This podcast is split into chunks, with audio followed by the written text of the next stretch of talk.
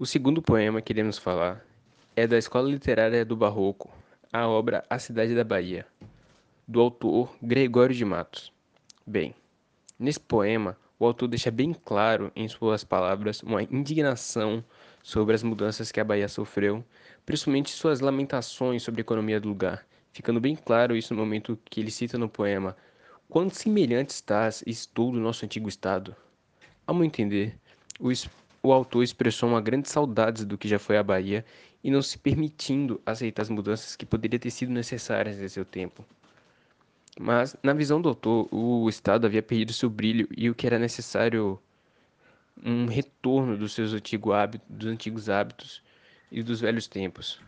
Mas também o autor, o próprio autor, mostra em sua obra que também com essa, entre aspas, evolução, trouxe alguns malefícios, quando ele indaga desejos em dar tanto açúcar excelente pelas drogas inúteis.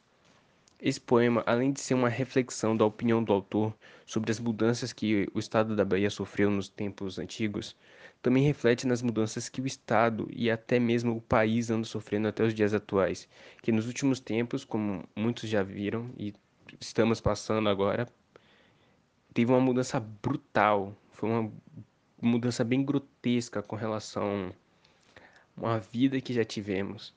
E também é uma reflexão que há nesse texto sobre uma vida que ele havia tido naquela época e que de repente tudo mudou num piscar de olhos. Não foi, na verdade, não foi num piscar de olhos. Foi uma mudança degradativa, foi mudando com o tempo e ele simplesmente não consegue aceitar essa mudança. Bom, basicamente o que eu vou falar, meu nome é Mikael Davi, certo? É, terceiro ano, ensino médio, Manaim. É, e o grupo aqui, certo, de literatura, eu vou estar falando um pouquinho sobre o barroco o contexto histórico e a correlação que esse contexto histórico tem a ver com a igreja, certo? Então vamos lá. Esse texto aqui do Gregório de Matos, certo? Chamado de Cidade da Bahia, ele, ele foi feito, certo? Por esse grande autor, certo? Um, um dos principais autores da obra do Barroco, né? Da escola, da escola literária do Barroco, certo? Onde ele basicamente era chamado de Boca do Inferno. Por que Boca do Inferno? Porque ele tinha essa dualidade, essa essa contrapartida entre o teocentrismo e antropocentrismo. Por quê? Porque ele abordava esses dois pontos em diferentes textos. Então, por isso que ele, é, como ele falava mesmo, certo? Ele é meio que um X9, ele abordava mesmo sem medo e falava mesmo na cara, certo? Por isso que ele é chamado de boca do inferno, tá bom? Então, assim, o teocentrismo, ele basicamente é a parte da igreja, certo? E o, o antropocentrismo né, é a ciência, onde, onde o homem iria mais, mais para a ciência e o teocentrismo ia mais para o lado de Deus, né, da, da religião, certo? Então ficava nessa discórdia assim, e, e, o humano, certa pessoa que vivia nessa época, era chamada de é, o homem do barroco. Por que homem do barroco? Bom, bem, bem simples, é, porque ele tinha essa, essa, essa convergência entre os dois, porque ele não sabia em quem acreditar. Porque, vamos, vamos dar um exemplo aqui. A igreja falava que a, a Terra era quadrada e a ciência falava que a Terra era redonda. A igreja falava que a, a, o Sol girava em torno da Terra e a ciência falava que a Terra girava em torno do Sol. Então, é, essa convergência que a igreja e a ciência têm, que o homem fica confuso. Então, por isso que é chamado de homem do barroco porque ele como ele não sabia em quem acreditar, era um ponto mais forte que o outro, ele acabava que se distraía. E que forma era essa?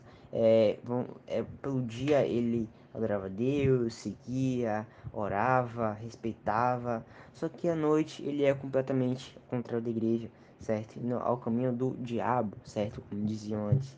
Então assim, eles iam, ele ia no caminho do, do diabo, certo? Como até hoje tem assim, certo? mas é, não vem ao caso, mas é, é, e no dia certo ele se arrependia de tudo que ele fez, tá bom? Ele se arrependia de noite, ele aproveitava, bebia, ficava bêbado, aproveitava a vida, fazia de tudo aquilo que, que era contra né, a igreja, e no dia certo ele pedia perdão e ficava nesse ciclo vicioso.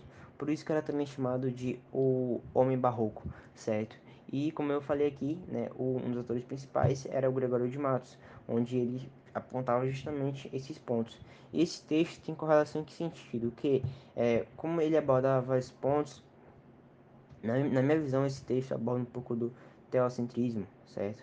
Porque, e um pouquinho do antropocentrismo, porque ele fala que, né, ele aborda, fala um pouquinho do estado da Bahia, certo? Dos escravos que é, estavam sendo substituídos pelas pelas máquinas, certo? E, e não ia, e, e, eles não, não, não, não teriam onde recorrer.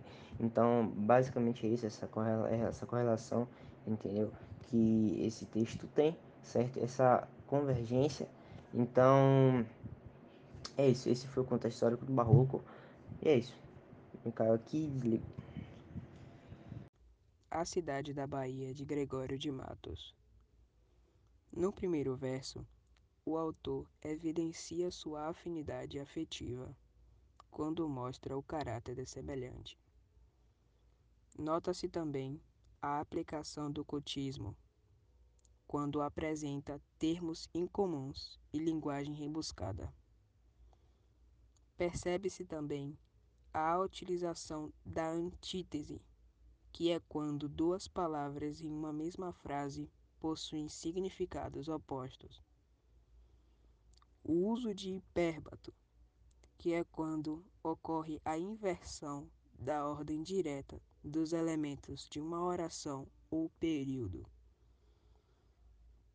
O poema apresenta um aspecto mórbido, lamorioso e entristecido. Já no último verso, nota-se o pessimismo do autor em súplica, personificando a Bahia e insinuando a morte.